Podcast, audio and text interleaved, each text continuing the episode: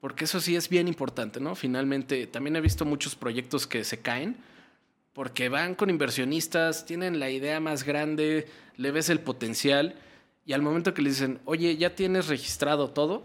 No, eso lo vamos a dejar para después.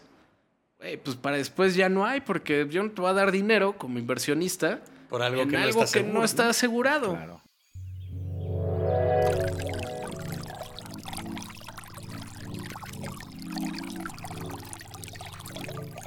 Cuando el río suena. Bienvenidos todos a la primera edición de Cuando el río suena, un podcast traído a ustedes por Acueducto, nuestro estudio de diseño estratégico y transformación digital situado aquí en Ciudad de México. El propósito de este podcast es reunir gente que está alrededor del mundo de los negocios digitales para que nos compartan su sabiduría, insights y demás consejos que puedan servir a todas las personas que están adentrándose en este mundo para utilizarlo como una herramienta de negocios. Me encanta, me llena de orgullo que nuestro primer invitado sea el mismo Salvador Camacho, un abogado muy reconocido aquí en la Ciudad de México y me permitiré leerles un poco de su semblanza curricular. Salvador es cofundador y CEO de Calpa Protección Digital, la primera consultoría en México especializada en nombres de dominio y protección de activos digitales.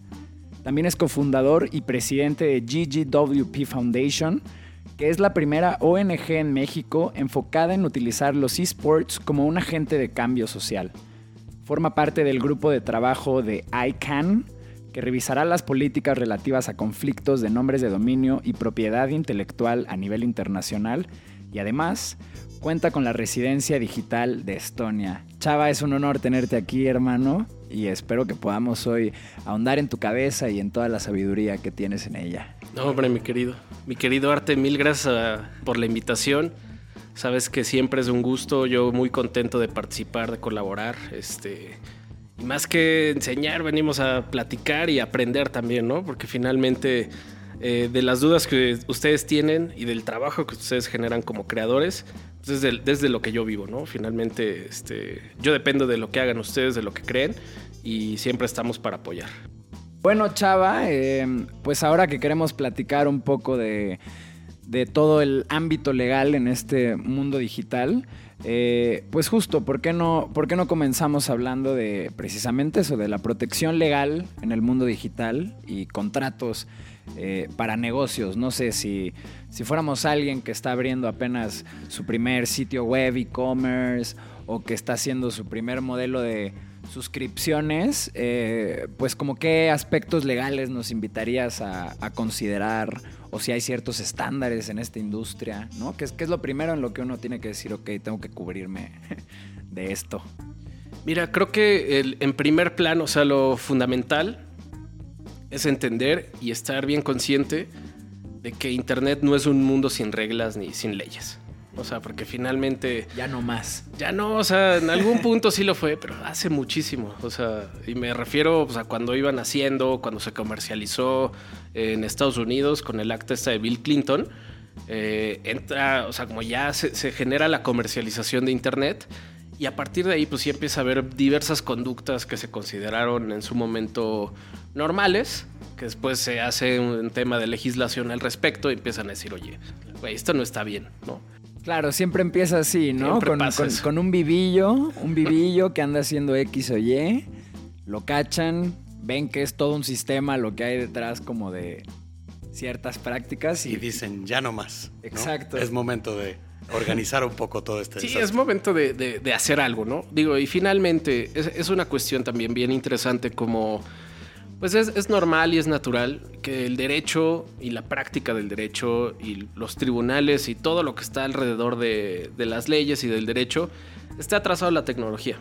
No es que nos espantemos. Sí, no, finalmente no es que sea un punto de, ah, es que ¿por qué no hacen leyes? Güey, porque así es. Así funciona va demasiado rápido porque en el momento en el que si tú te empiezas eh, como legislador a legislar sobre una tecnología en específico, estás cayendo en el error. Es en un, error de una ley que va a dejar de ser vigente en cualquier unos momento, años, ¿no? en cualquier Claro. momento, cuando salga otra tecnología que supla a esa que se está utilizando y que es la más eh, utilizada por todo mundo, aunque parezca que se va a quedar ahí para siempre, en algún momento Cambia. desaparece. Claro, o, ¿no? o incluso la, la misma psicología detrás de un producto puede terminar cambiando, ¿no? O es como si en este momento, años atrás, se hubieran regulado las prácticas, no sé, de Vine, y pues ahora ya no existe, ¿no? Y es como si ahorita se pusieran a regular las prácticas de TikTok, Claro. y ahora, pues, no sé, en unos años, quién sabe si, Exactamente. si siga eso, ¿no? Exactamente, ¿no? O sea, porque en su momento, cuando fue todo el tema de Napster, ¿no? Claro. Toda la cuestión de sí, vamos a empezar a. a- había quienes querían legislar eh, la plataforma. Era como, güey, no.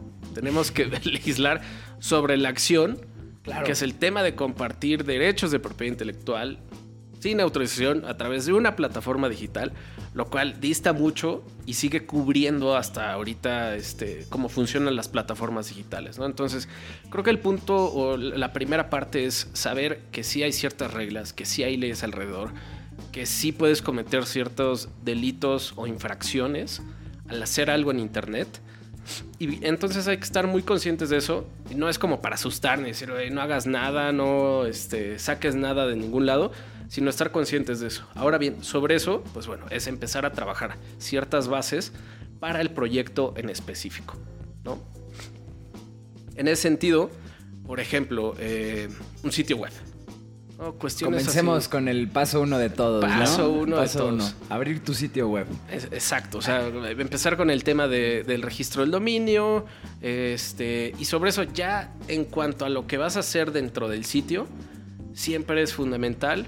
Número uno, si vas a recabar datos personales, obviamente contar con el tema del aviso de privacidad y tener un cierto, un, eh, una política de cómo los vas a manejar. Finalmente es bien importante. eh, el tema de datos personales es un tema de información y de únicamente decirle al usuario, oye, güey, voy a usar tus datos para esto. Si yo en el aviso de privacidad le estoy diciendo, y los voy a vender, y se los va a dar a un banco y te van a estar hablando el sábado a las 9 de la mañana, y tú me dices, acepto, pues, me estás diciendo, ¿no?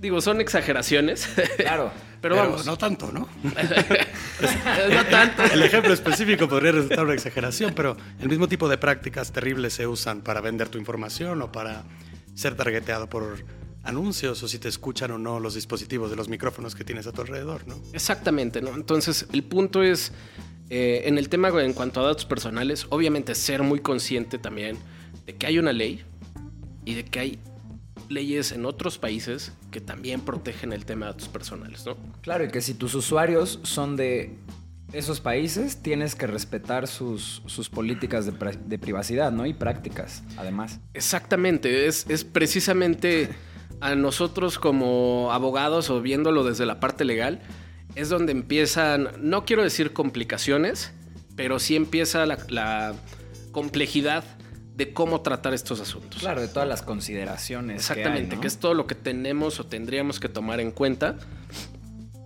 para generar documentos fuertes que se mantengan, aún y cambie ciertas cuestiones y obviamente que sean eh, un respaldo para el cliente, en este caso quien nos está, nos está contratando para realizarlos, pero también que sean fiables para el usuario, ¿no? Porque finalmente eh, todos sabemos que la economía de datos es enorme, ¿no? En muchísimos foros y en muchas notas empezó a decir que los datos eran el nuevo petróleo, salió ahí un reportaje de Forbes, ta, ta, ta. Sin embargo, yo no estoy de acuerdo en nada con esa definición, porque porque el petróleo se va a acabar en algún momento. Es un recurso no renovable. Los datos, todo, cada uno de nosotros ahorita está generando datos a este, diestra y siniestra, o sea, todo el tiempo. De la voz, de este, la respiración que tenemos, ¿no? De lo que vamos, incluso de lo que estamos pensando que vamos a decir. Se puede Claro. hacer un dato de eso, ¿no? Y, y sobre eso hacer predicciones, ¿no? De las palabras que estoy diciendo y sobre eso hacer una predicción de si en una hora voy a volver a decir esa palabra. Son todo ese tipo de cuestiones, ¿no? O como cuando este se acuerda de la secundaria, se acuerda siempre de X o Y recuerdo. ¿no? Exacto, es un dato, ¿no? Es un dato que hace identificable a ciertas personas. Entonces, eh, estar conscientes de esa cuestión, estar conscientes de que los datos son un recurso que mientras siga existiendo un solo ser humano, Ahí están. ahí están. ¿no? Entonces, hemos visto mucho cómo estas este, nuevas empresas o grandes empresas, que ya no son tan nuevas, ¿no? Pero siguen siendo nuevas, Claro. si lo vemos desde una este, perspectiva Más. Histórica. exact- Sí, más macro, histórica y más macro, pues sí son nuevas, ¿no? Sin embargo, el crecimiento es estratosférico. ¿Por qué? Porque lo que, lo que han sabido hacer y con lo que han sabido jugar es con el manejo, el entendimiento y la monetización de los datos. ¿no? Entonces, es estar conscientes de esa cuestión. No es tampoco para decir, no traten datos, porque sería lo más tonto y lo más estúpido que yo podría hacer. Nowadays, Exactamente. sin duda. Sin embargo, hazlo bajo el esquema legal preciso y también con muchísima ética. ¿No? Finalmente, si hay datos que no vas a necesitar, ni siquiera te metas a recolectarlos. ¿no? O sea, por ejemplo, un formulario y de, de contáctanos, simple y sencillo, ¿no? que está en todos los sitios web. Claro. Pide lo fundamental. Nombre y un correo electrónico.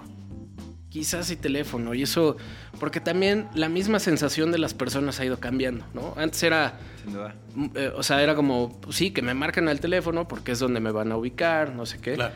Ahora, ¿quién contesta una llamada, no? Nadie, hasta da estrés contestar una Yo, yo llamada. soy, yo soy culpable de no contestar ni una sola de las llamadas que me entran.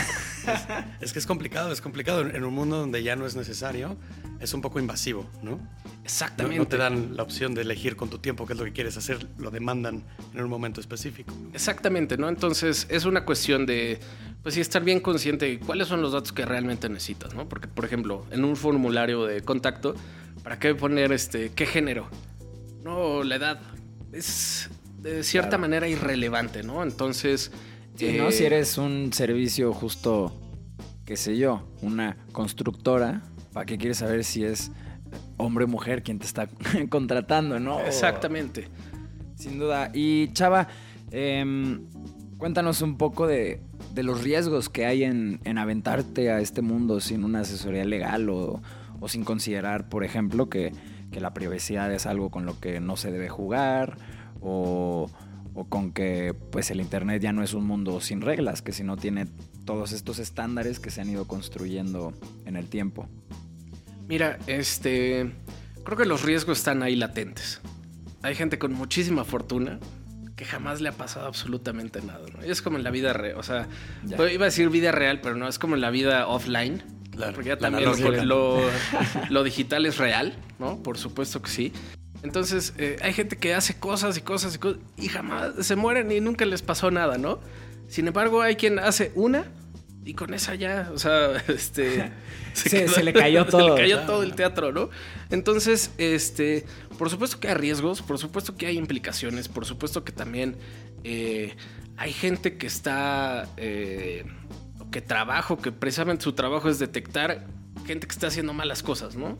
Claro. O sea, hay, hay gente que, que le pagan para hacer eso. Entonces, ¿cuál es la cuestión? Es, es un tema de, de acercarse a alguien que te- también tenga los conocimientos. Algo que sí quiero dejar súper en claro es el tema de que no porque alguien sea abogado, automáticamente va a saber de cuestiones de, derecho digital o de propiedad intelectual, etcétera, ¿no? ¿Por qué? Porque, eh, digo, finalmente es como ir al médico.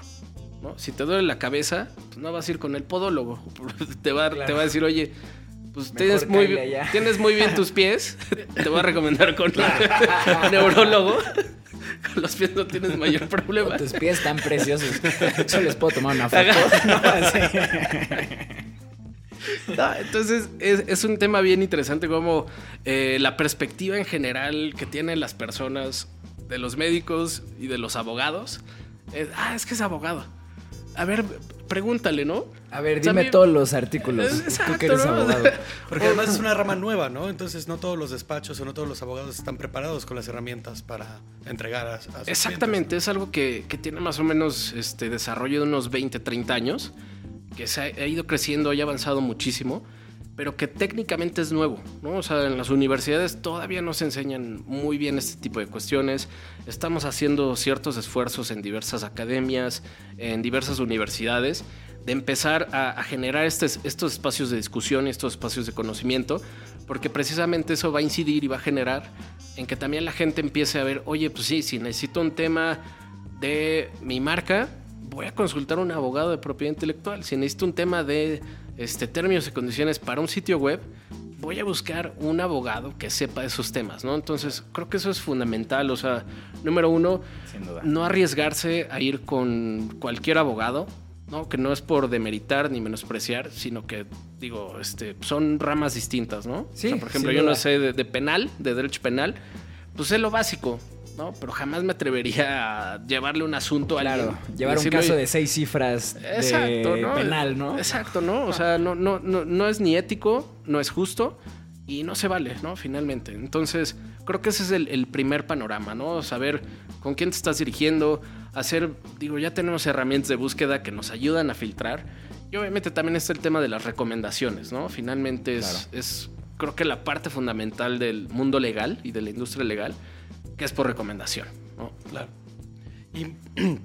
Y, em, pues llevando todos estos casos sobre derecho digital, ¿cuáles em, crees, cu- cuáles consideras que serían los errores más comunes que cometen, bueno, pues en especial clientes que has tenido o el público en general? ¿Cuáles son las cosas que no prevén o cuáles son, vamos, las acciones que toman en una dirección equivocada en el ámbito de Así es. digital? Si tuvieras que escoger, no sé, tres, tres errores. Un top 3. Sí, Un un, top top tres. 3, un top 3. Tu, tu, tu top 3 de, de cosas donde pues ya sabes que la gente ahí no, vol- no voltea a ver y, y- y ni modo, ya Claro. les tocó esa.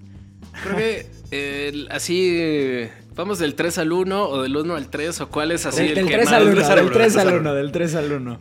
Yo creo que el, el número 3 quizás sería una cuestión de eh, empezar a generar un negocio y no darle esa seriedad de llevarlo a una, a una sociedad, a una empresa. De empezar a decir. Constituirse. Exactamente, constituir la empresa, darle una seriedad. ¿Por qué? Porque eso es uno de los pasos más importantes para consolidarse. Entiendo muchas veces que hay gente que hace la apuesta, ¿sabes qué? Voy a dejar que fluya un año y si en un año no pasa nada, pues ya, ¿no? Me, me sigo Vale. dedicando a lo que hago y no dejo este, mi trabajo o me, o me dedico a otra cosa. Es sumamente válido. Sin embargo, ¿cuál es la cuestión ahí? Que em- empieza a implicar ciertos riesgos. ¿no? En el momento en el que empezamos a negociar con otras empresas o con otras personas, generalmente hay contratos, ¿no? Que dicen, oye, pues, ¿cómo estoy seguro que me vas a cumplir con lo que me estás prometiendo? Pues vamos a firmar un contrato. Y finalmente, ¿quién se está obligando? Pues la persona, ¿no? El, el- quien va a proveer el servicio. Claro. Que es muy distinto al momento de decir, oye, pues yo tengo una empresa que es la que se va a terminar obligando y que en dado caso que llegue a haber un tema de incumplimiento, pues bueno, se van en contra de los bienes de la empresa y no de la persona, que es lo que podría suceder. ¿no? Finalmente hemos visto casos de este, desarrolladores independientes o diseñadores que pues incumplen el contrato, los demandan y pues son Y cifras sobre fuertes, o ellos, sea, claro, medio millón, sí, sí, una cosa así, y es sobre ellos, es, oye, pero ¿quién firmó? No, pues yo. Híjole. Claro, Mi hermano, marca la- siéntate. La, la Exacto, muerte ¿no? de su patrimonio, ¿no? Y E- Es directamente en su patrimonio, ¿no? Que es algo, es, es bien complicado, es un tema este, eh, difícil, complejo, que no es que sea imposible sacarlos, pero sí empieza ya como con un handicap, por así decirlo, ¿no? Claro, es empezar tres pasos atrás. Exactamente.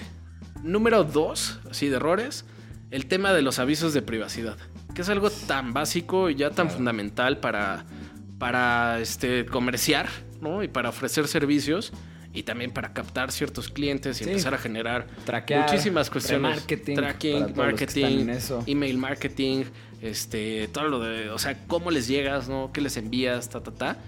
Eh, el no contar con un aviso de privacidad es algo que de verdad suele.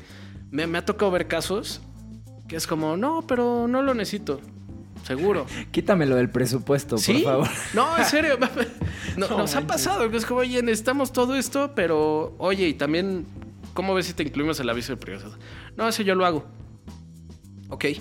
No, y nos ha tocado ver casos, o sea, incluso de empresas grandes, ¿no? Empresas este, que operan a nivel nacional, que se robaron el aviso de privacidad de una universidad o una, una escuela y lo empiezas a leer Y no tiene nada que ver y con lo no que tiene nada que ver, ¿no? O sea, venden este, ropa y dice... Este, hablando de colegiaturas. El padre tutor. Exactamente, ¿no? Entonces, es eh, otro caso que nos ha tocado ver y que es como... eh, también, eh, ese es como el caso leve, ¿no? Decirles, oye, está mal esto. El caso fuerte es cuando ya alguien se empieza a quejar, cuando ya hay un tema de, oye, recabaron mis datos y ni siquiera tenían aviso de privacidad, no sé qué están haciendo con ellos, y empiezan los problemas ya con, frente a una autoridad, ¿no? Ahí sí es ya cuando también es, oye, esto lo Se pudiste haber pesado. resuelto. ¿Cómo es la ley, eh? Re- respecto a alguien que infringe estos avisos de, de privacidad o que hace La mal ley uso es bastante, bastante pesada. O sea, en papel es muy pesada. Eh, y también el instituto, el INAI, la verdad es que sí, últimamente ha empezado a, truchas. a, a ponerse muy pilas, empezando a ver quiénes están incumpliendo con estas cuestiones. Y las multas son, son de verdad, o sea, son grandes, ¿no? Pueden ir desde 7 mil pesos, de la de menor gravedad, hasta como veintitantos millones de pesos. Órale. Y le puede aplicar a cualquiera. Perdón, sin contar eh, una demanda particular de, de algún usuario, ¿no? Claro, Porque aparte. Sería encima de Exacto. la multa del INAI. Exactamente, ¿no? Un tema es la multa y otra es el tema que haya pasado con ese dato, por ejemplo, con una fotografía del usuario o de esa persona en específico que ni era usuaria del servicio y de repente se publicó. Eso empieza a desencadenar más y más temas, ¿no? Entonces, son cuestiones que se pueden resolver de tajo de una, ¿no? A nosotros nos gusta mucho hacer esta, esta cuestión de prever, de, de dar consultoría.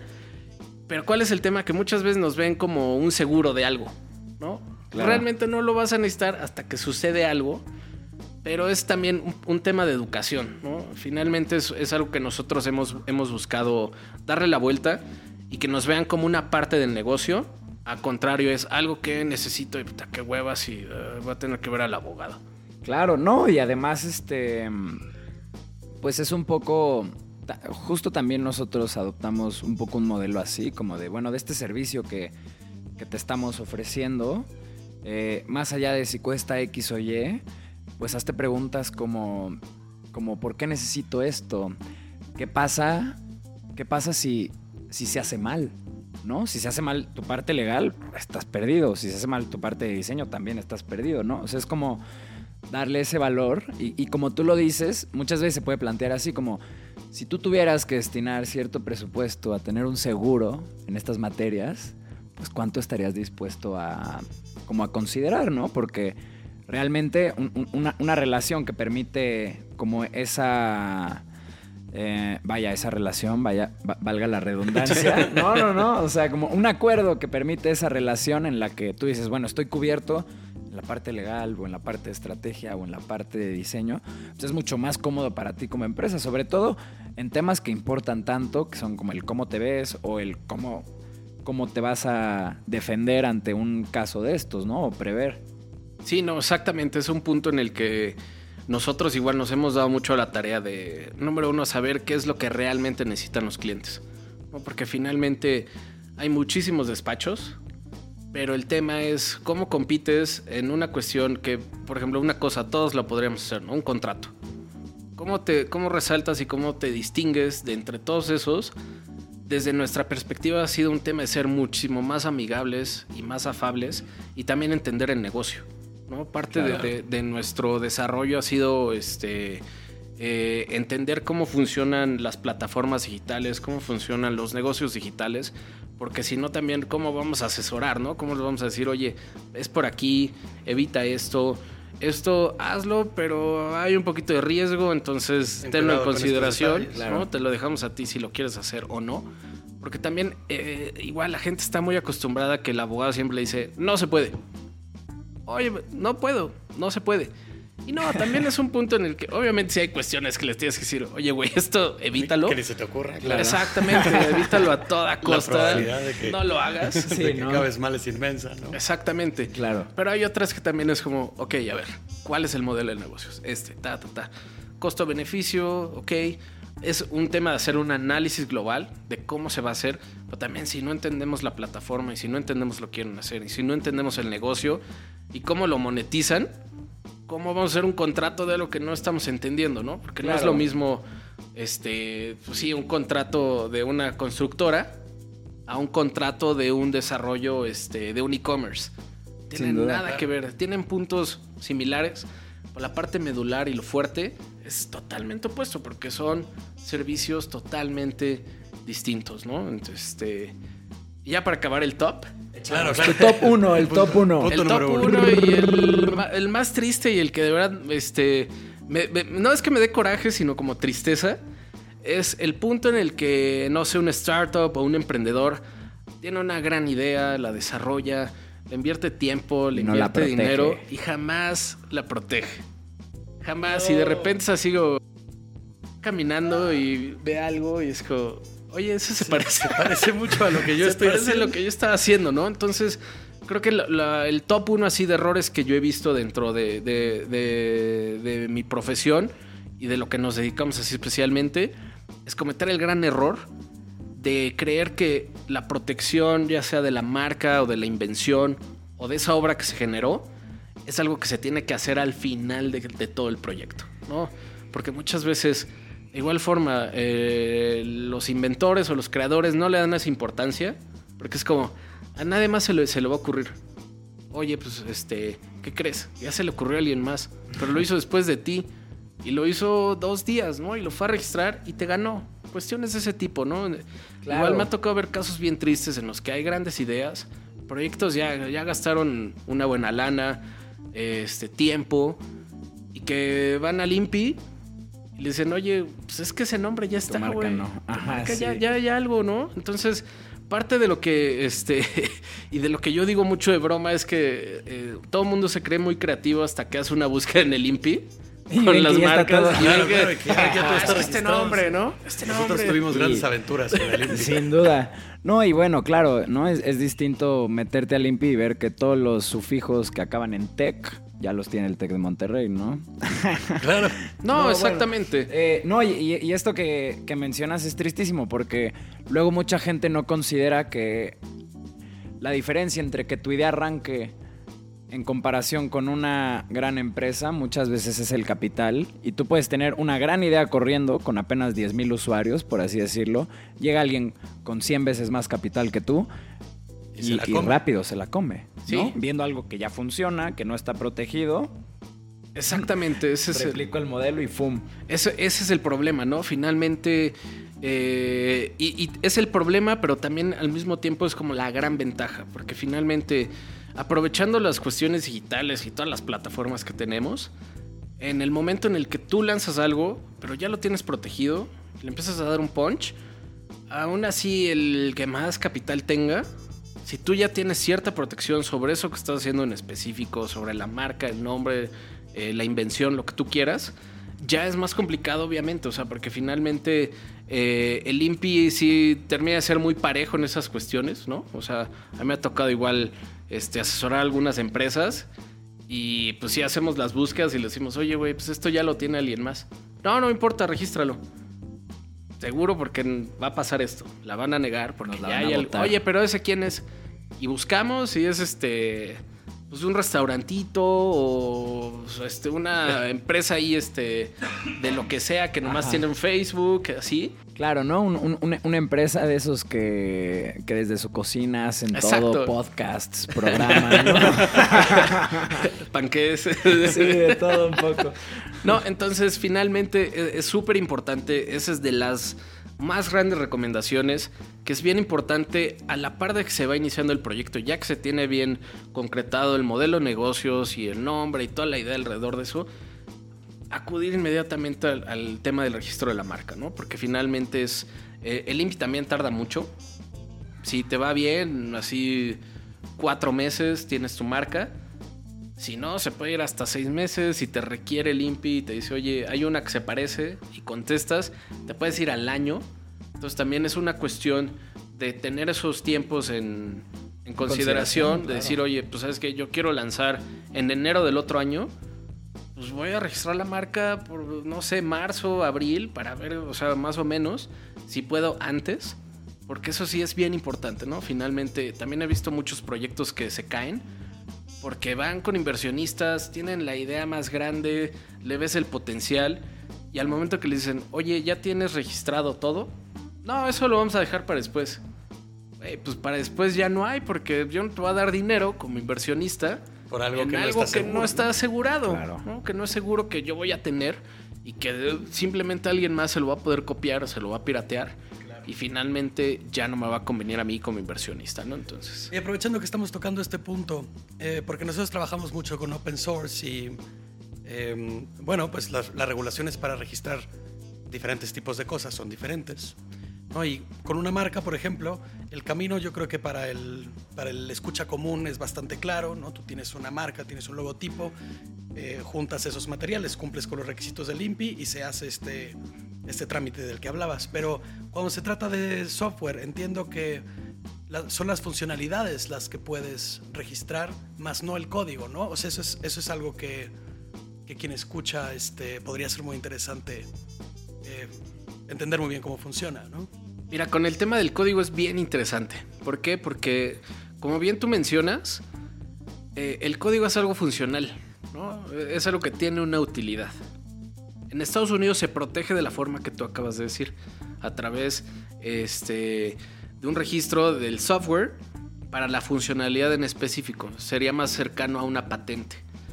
Sin embargo, ¿qué pasa en México? Y es así como el caso súper curioso. Aquí se protege como una obra. Es decir, Tu tiene rola, la misma tu protección software. que una, que una canción escrita, o que un poema, o que una novela.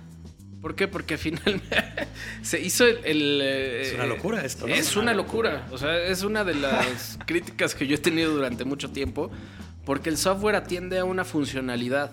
No atiende a cómo está escrito el código. Claro, ¿y qué pasa si en el futuro el- ese código se optimiza para funcionar mejor, para, Claro. ¿no? para complementarse con otras cosas? Hay que re- registrarlo en cada Sí, uno de Con la nueva pasos. letra. Con la, nueva versión letra. 2.0 Es una locura es eso, ¿eh? registrar otra vez el código, lo cual es una de las, insisto, de las mayores críticas que yo he tenido durante mucho tiempo, porque no puede ser. O sea, no es lo mismo, digo, esto viene de los noventas, ¿no? O sea, en el noventa y tantos que se, se creó la Ley Federal del Derecho a Autor, ahí se incluyó el tema de software un poquito después, pero es como, oye, no, o sea, ¿por qué voy a llevar un código, o sea, en papel?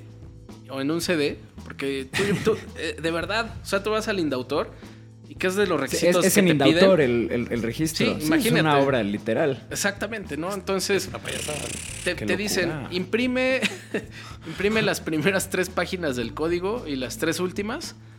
Eh, o sea, impresas en una hoja, eso lo presentas junto con el, con un disco aparte, lo presentas con el disco No donde está todo el código y eso es lo que registras.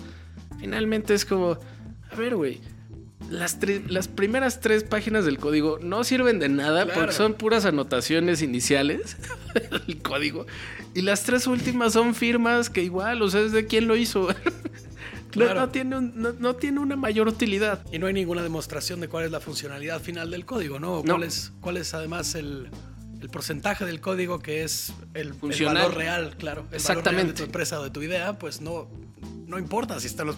Vamos, podrías intentar acomodarla, ¿no? En las primeras tres páginas. en las Exacto. tres, pero, pero no, Pero pues no también tiene sentido. eso, es un, eso es un problema, porque si haces eso, eh, todo lo que se protege en Indautor empieza a formar una base de datos que tiene el Indautor, que es el registro artístico De las obras. más grande que tiene el país. ¿Por qué? Porque todas las obras están ahí registradas, ¿no? Entonces, pero puede ser público también.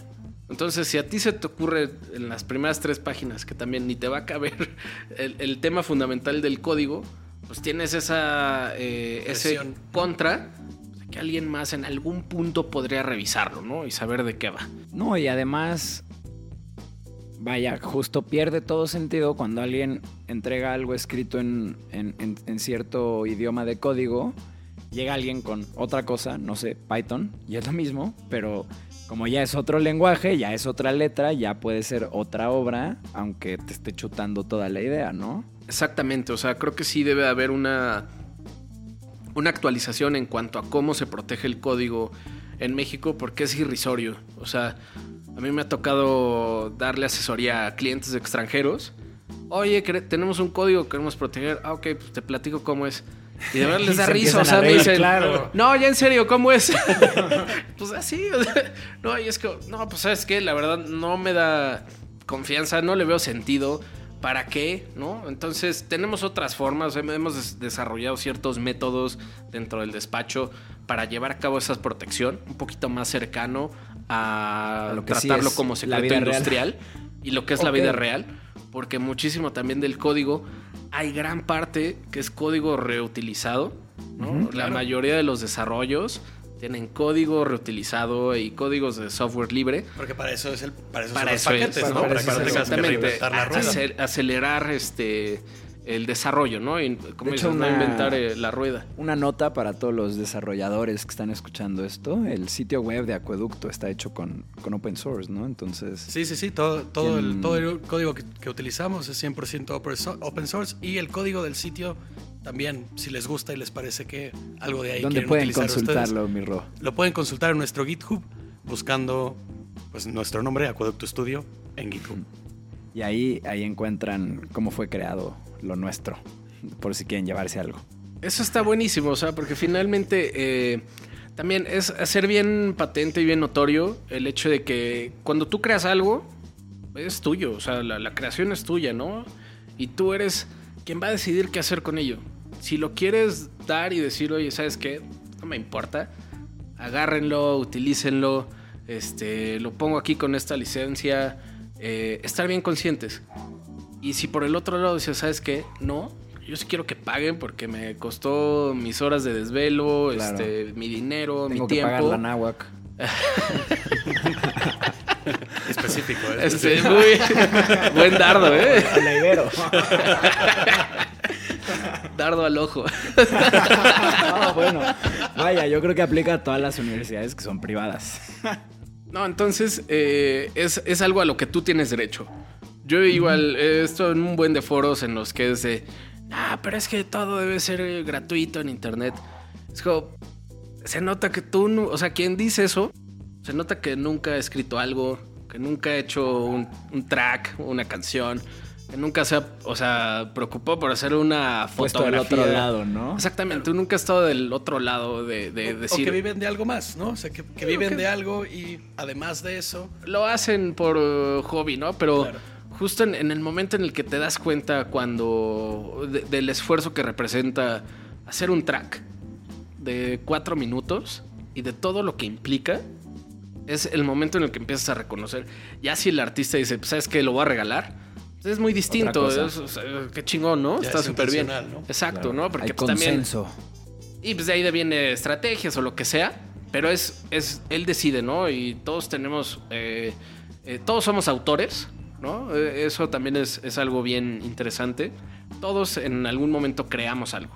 Todo el tiempo estamos escribiendo. Este, un tweet puede ser este, incluso susceptible de estar protegido por derechos de autor, por supuesto que sí, pues es Claro. una idea. Este, o un post en Facebook de una opinión de algún tipo, o algún poema, o este, o incluso un Vine, o una story de Instagram, o un post.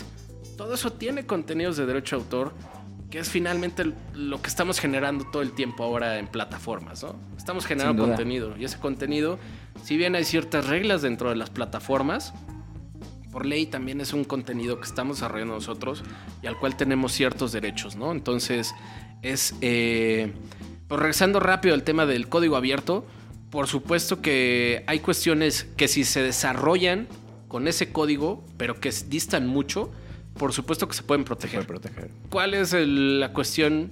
Pues que aquí se protegen de ese tipo, como les Claro, platiqué, me- mejor hacerlo como un secreto empresarial Exacto. que como una obra musical donde nada ahí me parece que tiene sentido, la verdad. Es que de verdad, sí, es una, es una locura. O sea, es, es algo muy.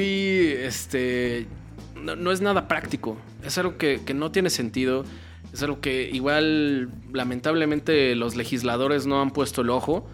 ¿Por qué? Porque es como. Pues ahí está. Otro o sea, tema, ¿no? Y ¿no? lo Ya, está cubierto, ya está Ah, sí, ya. tachado. una ya muestra, una muestra clara de nuestra des- desactualización ¿no? Exacto. nacional al respecto de los temas, Exactamente. los temas digitales. Y, y mi chava, poniendo un caso de, de ejemplo, a ver qué, qué nos puedes contar, contar qué pasa tras, tras, tras esa cortina. Supongamos que a mí me llega un correo de un dominio que es eh, santander.edu, ¿no? Me piden mis datos, los doy y resulta que santander.edu lo compró alguien que está en Puebla, que se vio muy vivo y empezó a mandar correos pidiendo datos y clonando tarjetas por aquí y por allá. ¿no? ¿Qué, qué pasa en este, en este caso? ¿Es, ¿Es Santander el culpable? ¿Es este, bueno, el dueño del dominio? ¿O, o- o- no? ¿Qué, ¿Qué está pasando ahí? Cuéntanos un poco. ¿Y cómo aplica esto para emprendedores que pueden haber ya registrado su dominio, Que les teniendo, hagan esta, ¿no? claro, su modelo de negocio, su idea echada a andar y después alguien similarmente tiene un, vamos, un Se dominio similar? Un Sí, dominio. claro, se pone. Sí, sí, sí. Esa parte es bien interesante eh, y la voy a dividir en dos. Desde el usuario y luego como empresa que le pasa este tipo de, de cuestiones. ¿no? Como usuario creo que debemos, o sea, tener eh, un poquito de ese sentido común y de ese, así como somos cuidadosos en el mundo offline, de cuando cruzamos una calle volteamos a los dos lados, ¿no? Aunque se- sepamos que es de un solo sentido, Claro, sí. volteamos a los dos. Que solo pasa en México, pero. pero así debe ser con la materia así- legal, ¿no? Exactamente. Entonces, eh, creo que siempre como usuarios debemos estar muy pendientes de lo que estamos haciendo online. O sea, a quién le estamos dando datos. Si un correo nos llega y pues yo ni siquiera tengo banco de Santa, este, tarjeta en Santander. Bueno, le pongo la del banco. Creo que se equivocaron. Era la de. ¿no? O sea, si no tengo una cuenta, ¿por qué voy a recibir un correo de ahí? Luego, ahora bien, ¿por qué me están pidiendo mis datos por correo electrónico? No hace sentido. O sea, si fuera eso, me llamarían para que fuera al banco, etcétera. O sea, los bancos tienen sus procedimientos y todo eso. Entonces, como usuarios sí hay que ser, estar muy alertas porque los scams en internet están así todo el tiempo, todo el tiempo están sucediendo. Estamos a casi, ya van para veintitantos años, casi 30 del fraude nigeriano, ¿no se acuerdan de ese? No, no, Cuéntanos pero- del sí, fraude sí. nigeriano. El fraude nigeriano fue un fraude muy famoso en los noventas, cuando empezó internet. Entonces te llegaba un correo de un supuesto príncipe, un supuesto príncipe africano, que entonces decía, es que mi Claro, país claro. está en guerra y yo soy el hijo del rey, entonces mataron a mi papá, pero yo tengo una cuenta de banco y los fondos están co- congelados. Si me ayudas a depositar 10 dólares, se descongela la cuenta, yo puedo volar a Suiza, voy al banco y de ahí te hago a ti una transferencia y te quedas con la mitad de mi herencia de príncipe este, nigeriano. Nigeriano.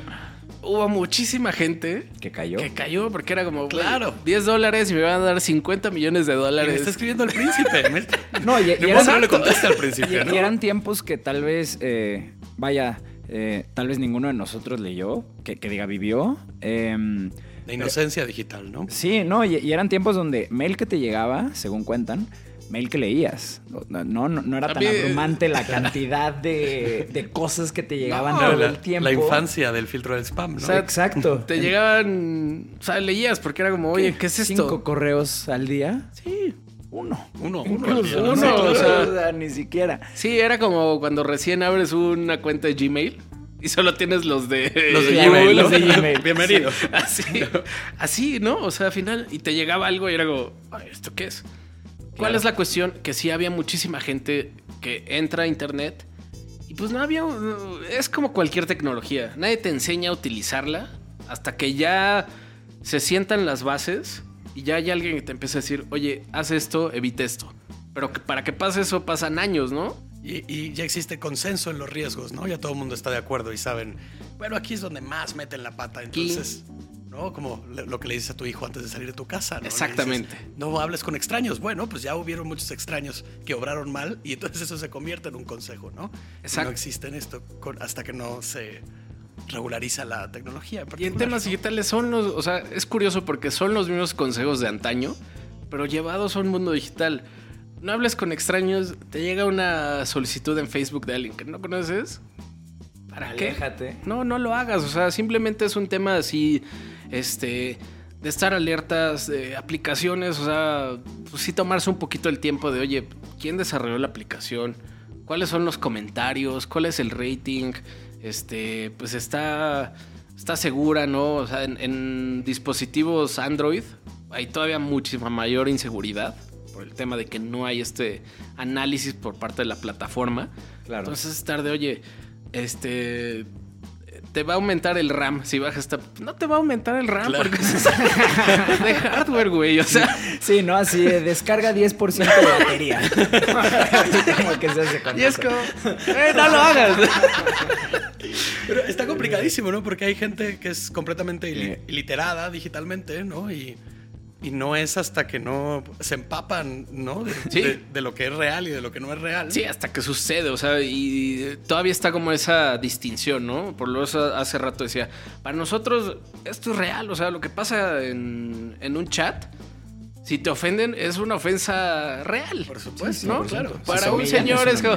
"Ah, no sabe lo que está diciendo, ¿no? Y en- se encuentran en la calle, se saludan muy bien y se acabó. ¿No? Entonces, eh, sí es bien interesante el hecho de entender que lo digital forma parte de nuestra vida diaria, forma parte de nuestra vida real. Ya no es este punto en el que llegábamos a la casa, te conectabas, estabas ahí y luego tu mamá descolgaba el teléfono y se te cortaba el internet. Era así. Te paraba el Ares. A ver a qué hora. Y que un robo de identidad, pues es un robo de identidad, aunque suceda. Claro. Oye, eh, dijiste que lo dividías en dos aspectos, ¿no? El primero por parte del usuario. Antes de que nos movamos, un tip por si alguna escucha tiene un- una duda sobre si su correo es o no eh, de una fuente fidedigna. La última palabra antes del punto es el dominio eh, real. Y luego, después del punto, pues tendrá el punto com punto MX, eso puede variar, ¿no? Pero todos los puntos, todas las palabras y los puntos que haya antes de la última palabra, todo eso está dentro de la última palabra. ¿Est- ¿Estaré siendo claro para los escuchas? Creo que no. Creo que no. Creo que, Creo que para nosotros. Lo que quieres hacer es como explicar cómo está conformado el dominio. Claro, claro que si tú tienes un dominio que dice banamex. eh, soy un dominio de mentira.com, no es un correo de Banamex, es un correo de dominio de mentira.com, donde Banamex es una carpeta que tienen guardada dentro, dentro de su servidor. A diferencia de si es, eh, no sé, paga tu tarjeta de crédito.banamex.com, entonces puedes confiar en ese correo, esa, esa pequeña distinción. Quizás no necesariamente, porque justamente lo que hacen eh, las personas que se dedican a estas cuestiones generan eh, dominios con ese tipo de denominaciones, por ejemplo, o sea, de eh, créditobanamex.com. Y puede ser que ese, ese dominio, Banamex, no se preocupó en registrarlo en algún En momento. comprarlo. Alguien más lo registra. Ah, claro, claro, Y a través de ese empiezan a hacer la, la- la solicitud de datos. A nosotros nos tocó ver casos bien interesantes eh, de la Comisión Federal de Electricidad. Que eran dominios, este, y literal, el dominio era cfrmates.com. Entonces, ¿cuál era la cuestión? Y ahí sí fue un tema bien desarrollado. Literalmente clonaron el sitio de la CFE. Era idéntico. Las imágenes tenían unos soniditos. Claro. Porciones, color. Todo, todo es estaba algo, perfecto. es algo muy fácil de hacer, además, ¿no? Sí, o sea, tampoco es que sea algo tan complicado, pero generalmente no se toman este, molestia, la ¿no? delicadeza. Claro, de llegar hasta allá. Sin No sé. quitar mérito a nuestro programador Rodrigo, que tal vez para él es muy fácil, pero si yo me pongo a, clonar esa Nah, página, pues no sé si lo logre. No, Entonces, como que digamos que lo hicieron más artesanal. Claro, El- sí. Hicieron más real el, el- tema del fraude. ¿Cuál era la diferencia? Que en una de las pestañas, o sea, todas eran eh, igual, historia, este, paga tu luz aquí, ta, ta, tan, oficinas, directi- directorio, ta, ta, ta. Y al final había uno que decía remates. Pero curiosamente era el único que le podías dar clic, porque todo lo demás era Ay, pura imagen. Ya.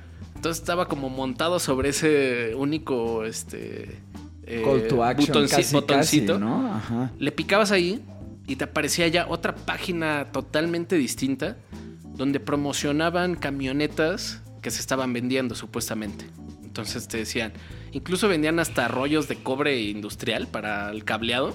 Oficializado por la CFE. Sí, ¿no? o sea, era como, aquí va a poder comprar este, los bienes que la CFE remata cada año y que ya no utilizan. Era algo sumamente at- atractivo porque había camionetas de, pues, del año, Claro, del año ¿no? Era pasado, segunda mano. nuevas, ¿no? que te decían, esta tiene 5000 kilómetros, pero casi no se usó y era una camioneta gigante. Entonces marcaba, y, pero no había nada ahí.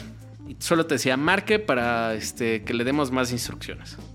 Marcabas un teléfono y ahí te Incluso desarrollaron como un call center. Un conmutador casi. El conmutador que hacía el- igual el sonidito de cuando llamas a la CFE. o sea, por eso estaba bien elaborado. Claro, claro, está muy bien. Entonces decías, oye, a ver, este, me interesa tal camioneta. Ah, muy bien, eh, ¿en qué precio la vio? Y no decían los precios dentro del sitio. Entonces, Nosotros en esa investigación que hicimos, dijimos cualquier precio, 50 mil pesos. Ah, muy bien, este, ah, sí, ya vi cuál es. Eh, mire, para que podamos este, proceder, nos va a dar un correo. A ese correo le vamos a mandar una cuenta de banco y ahí tiene que depositar el 50% de lo que cuesta la camioneta. Y ahí sucedía. Y al otro día, usted puede venir a las oficinas este, por la camioneta. Entonces ahí nosotros, como que para decir así, a ver qué, qué más inventaban. Decimos, Oye, pero ¿sabes qué? Nosotros es que no estamos en Ciudad de México. No, ¿dónde están? "Eh, en Oaxaca. Ah, muy bien, pues se las llevamos. Ok, pero ¿tiene costo extra? No, así, ustedes nomás depositen la mitad de lo que cuesta Y la mandamos para y la mandamos, o sea, al domicilio directo. Y ahí fue cuando No, ya, ya, ya. Claro. ya, Ese ¿no? o sea, final, ¿no? ni la gasolina, ¿no? Entonces, Sí, segui- no. seguimos con la investigación. Este, ya la parte penal ya no la llevamos nosotros, sino que se llevó internamente. Pero de ahí hicimos una recuperación de los dominios, que fueron muchísimos, a través de los cuales se, lleva a cabo- se llevaban a cabo estos actos, Estos ¿no? fraudes. Entonces, finalmente, eh, hay muchas veces que las personas ven un dominio, ya como empresa, y dicen, no puedo hacer nada. Por supuesto que hay formas de proceder, por supuesto que hay formas ya sea de cancelar o de recuperar ese dominio para tener el control. ¿Por qué? Porque pasa, esto sí viene desde el primer día de Internet. Hubo gente que vio el tema de los dominios y dijo, ¿sabes qué? Yo voy a empezar a registrar dominios. Claro. Registraron genéricos. Claro, que nosotros, valen millones de dólares. nosotros nos quedamos sin el acueducto.co por un colombiano que ahí lo tiene y quería, ¿cuánto? Como 1500 dólares. Sí, sí, sí, muchísimo. Le dijimos, Sí. tenemos 100 y no quiso. Exacto, ¿no? Entonces, hay mucha gente que se dedica a, esa- a esas cuestiones. eh, y hay un mercado legítimo de eso. O sea, si tú te dedicas Claro. a vender dominios genéricos, ¿no? Como micrófono.mx, qué chido. Puede valer algo. Y si llega Shure o llega la marca que tú quieras y te dice, "Güey, te lo quiero comprar, por supuesto que lo puedes vender, porque es una denominación genérica. A con- Ahora bien, Al contrario de cococolo.mx. ejemplo, Exactamente. o que literal tengas, tengas la fortuna de encontrarlo así. Claro. con un este. Pero obviamente hay, hay mecanismos legales para proceder, ¿no? Es parte de la especialidad que tenemos dentro de, de la firma. Es parte de lo que hacemos, es parte del corazón de, por el cual creamos el despacho, porque vimos que había eh, una falta de servicios respecto de esto. O sea, era más como ya hasta que el cliente se enteraba de, oye, ¿qué crees? Que encontramos esto y me está afectando. Nosotros lo hacemos más proactivo. Nosotros hacemos las búsquedas. Decimos, oye, encontramos todo esto. No te voy a decir que recuperes todos, pero ¿cómo ves los más estratégicos? ¿Cómo ves este o los nuevos? Porque también hay nuevas extensiones. Es algo de lo que casi no Claro. se ha hablado. Claro. Es algo que, puede tener muchísimo impacto en cómo funcionan las búsquedas en internet y cómo funcionan los sitios.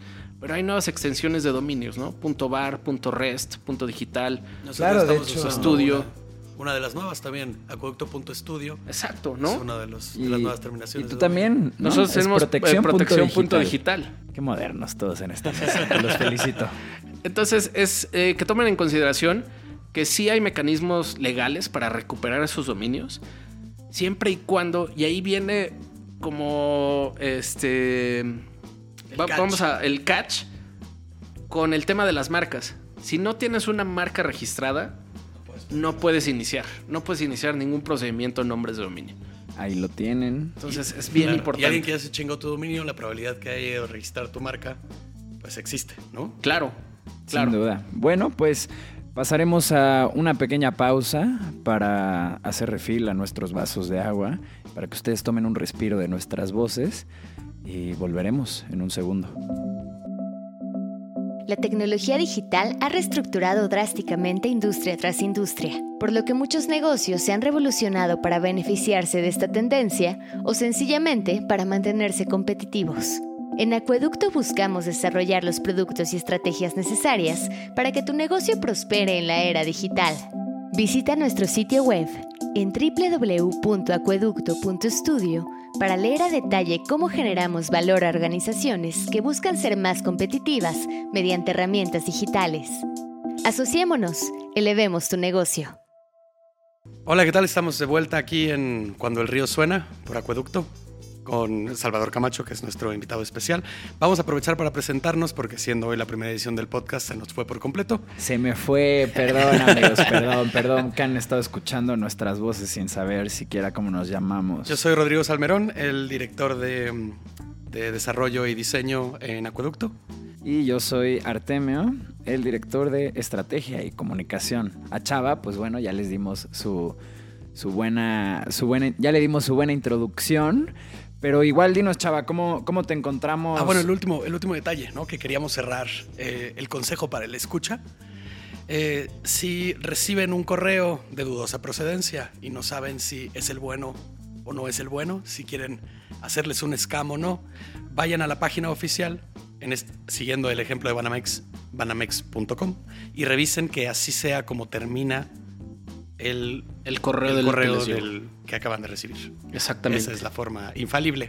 Sí, porque, por ejemplo, si es eh, info arroba resuelve tu crédito banamex.com.mx, eh, hay algo raro. Hay algo raro. Hay algo raro ahí, sin duda. Chava, cuéntanos antes de seguir con, con el siguiente punto de conversación, cómo encontrar eh, a tu despacho en Twitter y en Internet y, y demás canales. Bueno, el sitio oficial es eh, www.protección.digital, uh -huh. sin .com, sin .mx, nada de eso. Así. Ya no usamos este, ya no usamos esas terminaciones, entonces pro, solo protección.digital, así nos encuentran. En Facebook estamos como Calpa Protección Digital. En Twitter como, si mal no recuerdo, KPD o Calpa nos encuentran, como uh -huh. Calpa Protección Digital. Eh, y personalmente estoy como en Twitter como arroba ssh-ip o en Facebook me pueden encontrar como Salvador Camacho Hernández. Ahí lo Perfecto. tienen. Aprovecho también para compartir nuestras redes. A nosotros nos encuentran en Facebook e Instagram como acueducto.estudio, en Twitter como acueductoestudio y nuestro dominio es tal cual, igual que ustedes, acueducto.estudio. Hasta ahí. Bueno, sin la E, ¿no? Así es, sin la, sin, la, sin la E. Sin la E. Vale, pues este. Eh, si pues tú. bueno, eh, sigamos, Chava. Ahora queremos ahondar un poco en, en, en qué, qué, significa ser un emprendedor en este país y como con qué recursos eh, digitales cuentan los emprendedores de, de este país en, en, materia legal, ¿no? Eh, entonces, pues justo, si hay que arrancar una empresa, ¿con qué, con qué recursos cuento yo? nowadays, ¿no? Si quiero echar a andar una app, un sitio web.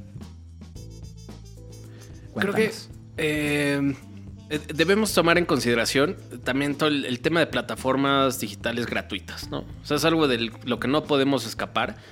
Ni eh, como emprendedores ni como abogados, o sea, debemos de saber cuáles son las utilidades, pero también saber cómo funcionan y qué es lo que estamos cediendo de cierta manera, ¿no? O sea, qué es lo que estamos dando al momento de estar ahí. ¿no? El simple hecho de que sea gratuito significa que nosotros somos el producto y todo ese tipo de cuestiones que ya se han tocado y han platicado este, muchísimas ocasiones. ¿no? En el momento en el que una plataforma digital o de cualquier tipo es gratuita, no lo pues es. el producto somos nosotros. Tú eres ¿no? el producto. Nosotros somos los, nuestros datos o lo que generemos es, es, lo que se está vendiendo ¿no? a terceros. Entonces, eh, número uno es saber cómo funcionan saber qué beneficios podemos obtener de ellas y saber también hasta cuáles son las limitaciones, ¿no? Eh, porque, por ejemplo, en Instagram está todo este tema de los desnudos y demás, que si bien desde mi perspectiva como usuario y como persona y como chava es totalmente arbitrario y es tonto, pues son reglas claro. de la plataforma, ¿no? Entonces es una cuestión de saber cómo proceder, qué hacer, etcétera. Ahora bien, ya llevándolo un poquito más al terreno legal y, a la, y, al tema de tener una plataforma propia o de un sitio web, pues obviamente todo el, el tema súper importante, si llega a haber transacciones de cualquier tipo, naturalmente contar con términos y condiciones de uso, que al final es el contrato que le estamos dando al usuario por el servicio que está dando a través de X plataforma.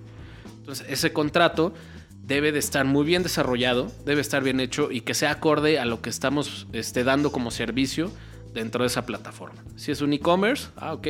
Pues, a través de esta plataforma puedes comprar, vender, ta, etcétera. Eh, los medios de pago son estos. Y una cuestión muy interesante, tener, eh, tener medidas de seguridad por lo básicas dentro del sitio. ¿no? Eh, los famosos SSL, o los certificados de seguridad. Claro. Como usuario también, ahí, y regreso del lado del usuario, si vemos un sitio en el que vamos a transaccionar, es decir, que vamos a poner nuestros datos de tarjeta de crédito para comprar algo, boletos, comida, ropa, lo que sea, y vemos que no tiene el candadito este dentro El del HTTPS. buscador. Exactamente, o la, o la terminación del HTTP no es en ese, evitemos utilizar ese tipo de, de sitios, ¿no? Porque son de las cuestiones más básicas y más fundamentales, pero que rara vez la gente se da cuenta. Entonces, también creo que es mucho parte de responsabilidad de eh, quien está dando el servicio tomar ese- esas mismas medidas.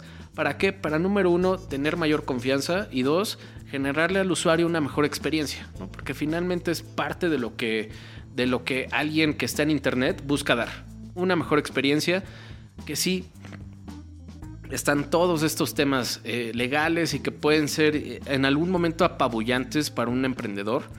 Pero de nueva cuenta, nosotros hemos desarrollado una- un entendimiento y un sistema de decir, oye, a ver, ¿cuáles son las etapas? ¿Cuál es tu modelo de negocios? Para decir, no necesitas todo esto de un jalón. No te va a dejar, o sea, este, todos los documentos legales de una, sino, a ver, vamos por etapas. ¿Cuándo es el lanzamiento? No, pues para tal fecha. Ah, ok, ¿en cuánto tiempo? Tres meses. En tres meses ya deberías de tener el aviso de privacidad, los términos y condiciones, los esquemas estos básicos de seguridad, los temas con Profeco también, por ejemplo, ¿no? Si estás vendiendo productos, ¿cuál, e- ¿a qué te tienes que obligar? ¿A qué si no tienes salida y que por ley estás obligado? ¿Y qué otras cosas nosotros podemos decir, oye, pues a esto no estás obligado porque no vas a este mercado, esto sí, esto quizás lo podemos limitar un poquito, a también que sea una responsabilidad compartida del usuario, etcétera, todo ese tipo de cuestiones, ¿no? Entonces es bien importante contar con unos términos y condiciones bien robustos, que es lo que hace eh, o lo que se entiende como un contrato. Es un contrato de adhesión, ¿no? Así como cuando instalamos el internet, pues nos dan un contrato y no hay opción de, oye, pero a ver aquí. Aquí este, muévele, ¿no? No, no te voy a pagar los, este, los Esta días tal, no sino- me gusta, ¿no? no, es, es este y se acabó. Y es ese. ¿no? Entonces, eh, el hecho de. Y tampoco ser abusivos. ¿no? También generar unos términos y condiciones que sean entendibles, que sean fáciles al- a la lectura, que sí tienen que ser largos, porque pues, también son todas estas cuestiones legales eh, que se implican. Claro, muchos Pero puntos. tampoco tan abusivos como muchísimas plataformas, ¿no? O sea, se dice que leer los términos y condiciones de Facebook equivale o son es más largo, te tarda ma- te tardas más tiempo que leyendo el Quijote de la Mancha. Entonces, es también ser, ser como muy amable con el usuario, porque finalmente lo que el usuario quiere son experiencias agradables, ¿no? Y eso es lo que también nosotros hemos terminado de entender y de asimilar en- dentro de la industria legal.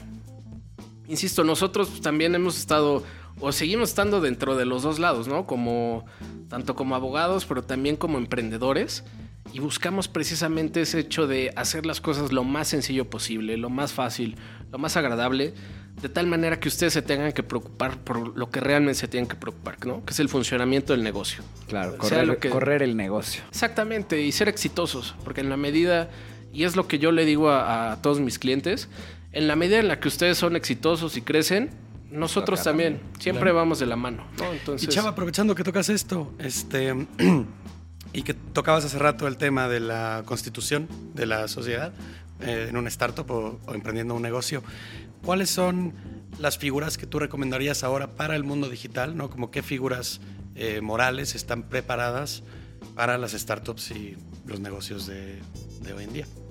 Así es. esa está buenísima. La que más se, se- ahorita está como muy en boga y que se ha utilizado más precisamente para temas de startups tecnológicas es la, eh, la SAPI. Susapi. Exactamente, la, la, la cuéntanos, cuéntanos del SAPI porque a nosotros nos parece una figura, una- un tipo de constitución súper interesante y luego hablando con gente vemos que son pocos los que, los que conocen este tipo de constitución, pero con gente dentro del mundo de la tecnología es a la que tienden eh, como a recomendar o es la- a la que tienden a recurrir al momento de constituir su empresa. A veces más por default que por, que por realmente saber lo que Realmente significa, saber, ¿no? sí. Exactamente. eh, ¿Y cuál es, cuál es la cuestión principal? De hecho, desde el mismo nombre lo tiene. Es una sociedad anónima promotora de inversión. Desde el simple, desde ese punto es por la cual se han decantado la mayoría de las startups tecnológicas a constituirse, constituirse de esa manera. ¿Por qué? Porque precisamente lo que alienta o lo que busca generar es crear un core o un centro específico o un centro fuerte de socios iniciales y sobre eso salir a buscar inversionistas que le quieran entrar.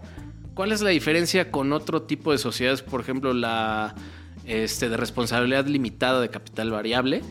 Que ese es más tener un control total de los socios iniciales.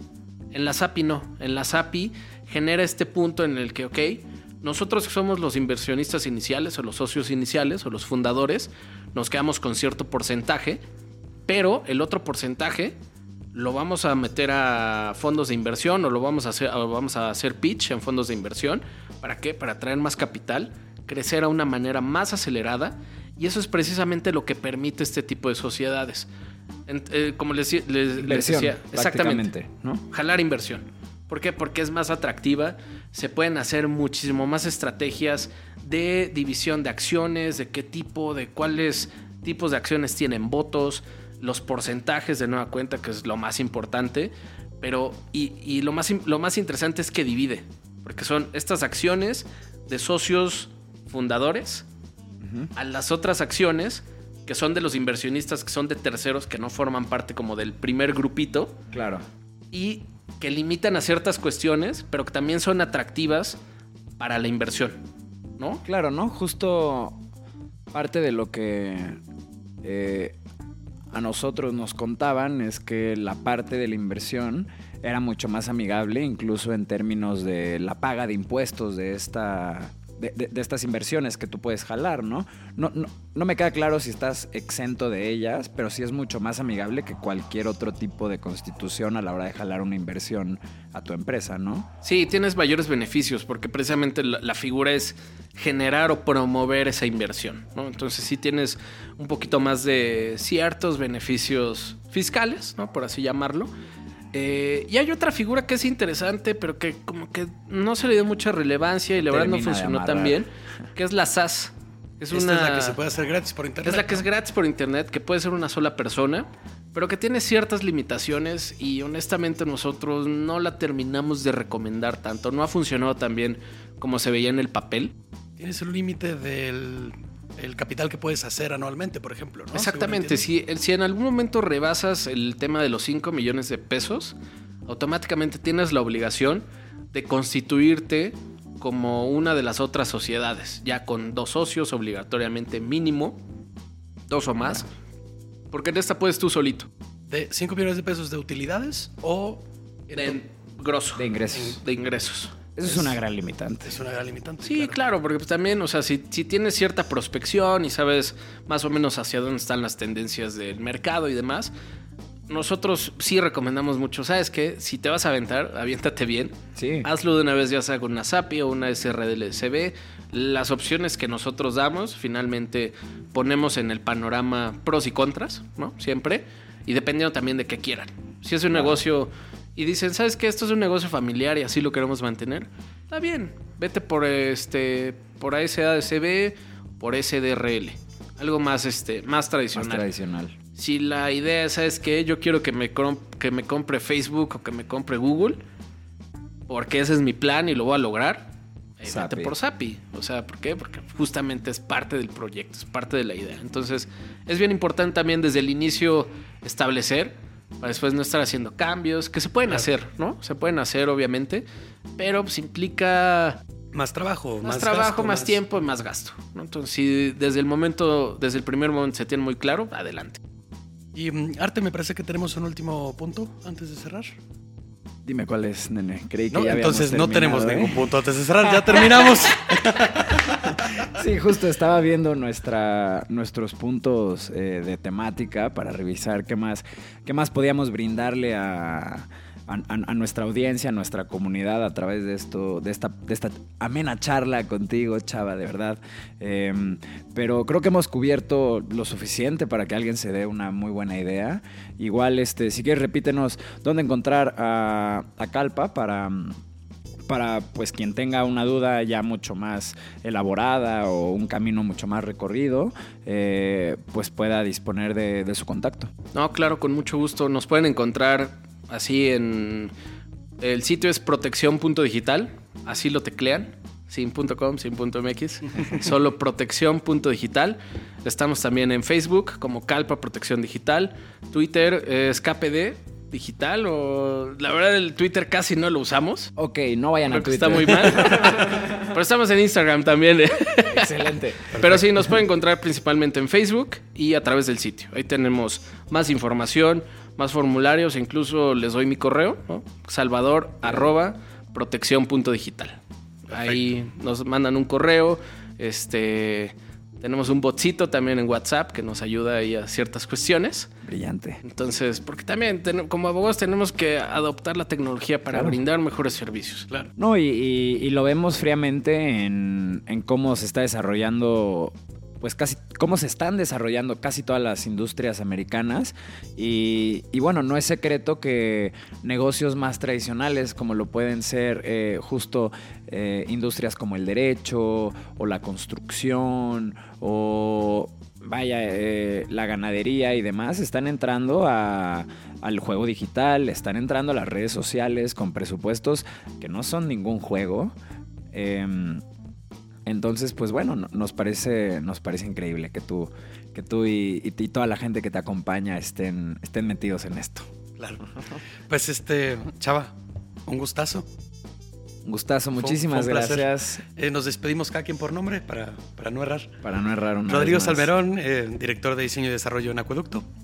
Y Artemio Pedraza, director de estrategia y comunicación en Acueducto Estudio. Muchas gracias a todas las personas que escucharon nuestra primer edición de Cuando el río suena. Un poco más larga de lo que será en el futuro. Un poco más larga de lo que será en el futuro, pero no por eso menos valiosa. Sin duda alguna.